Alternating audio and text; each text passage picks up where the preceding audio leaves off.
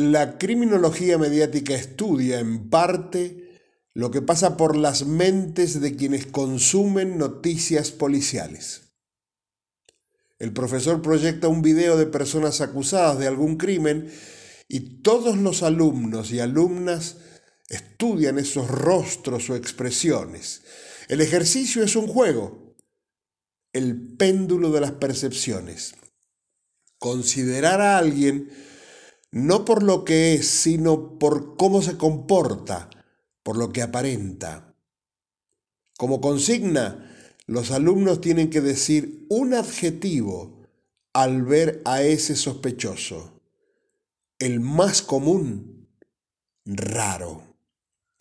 Algunos medios se toman de ese péndulo de las percepciones y sus titulares, notas de fondo, móviles televisivos, dicen lo que la gente percibe.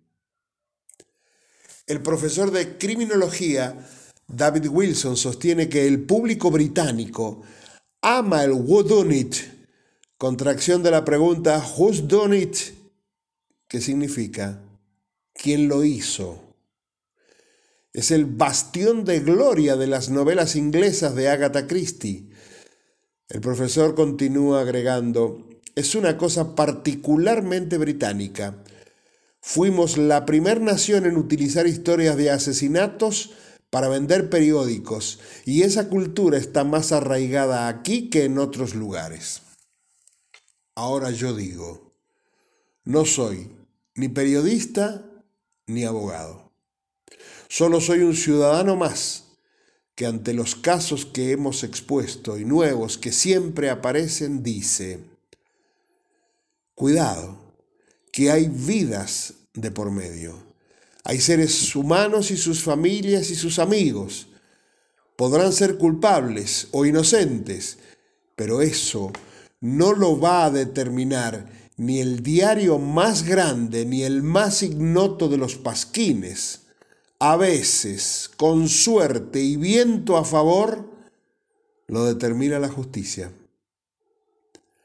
Alguien dijo alguna vez, preferible un culpable libre que un inocente prisionero. Estas cosas se hacen por interés de todo tipo o color, económico, político, empresarial, necesidad de mostrar culpables rápidamente, torpeza, ignorancia. Como cuando en el barrio repetimos sin pensar lo que a alguien se le ocurrió de otro y manchamos y ensuciamos a ese otro injustamente. Habrá sesudas explicaciones jurídicas sobre el derecho a informar, sobre el derecho a investigar, sobre la libertad de expresión, sobre... me importa un pito. Primero, no dañar a alguien inocente y que hable la justicia cuando pueda y lo que pueda. Creo que ningún medio periodístico vendería si no hay alguien dispuesto a comprar. Y está en los medios enseñar a comprar. Seriedad, por empezar. A los dueños de medios periodísticos les digo respetuosamente, Piensen, ¿cuántos alimentos de vuestros hijos y los suyos propios provienen de los ingresos generados por el tratamiento periodístico que le han dado a este tipo de crímenes? Mis respetos a tantos y tantos condenados mediáticos que injustamente fueron acusados a través de la pena de la cual nunca se vuelve, la condena social y mis respetos a los periodistas serios.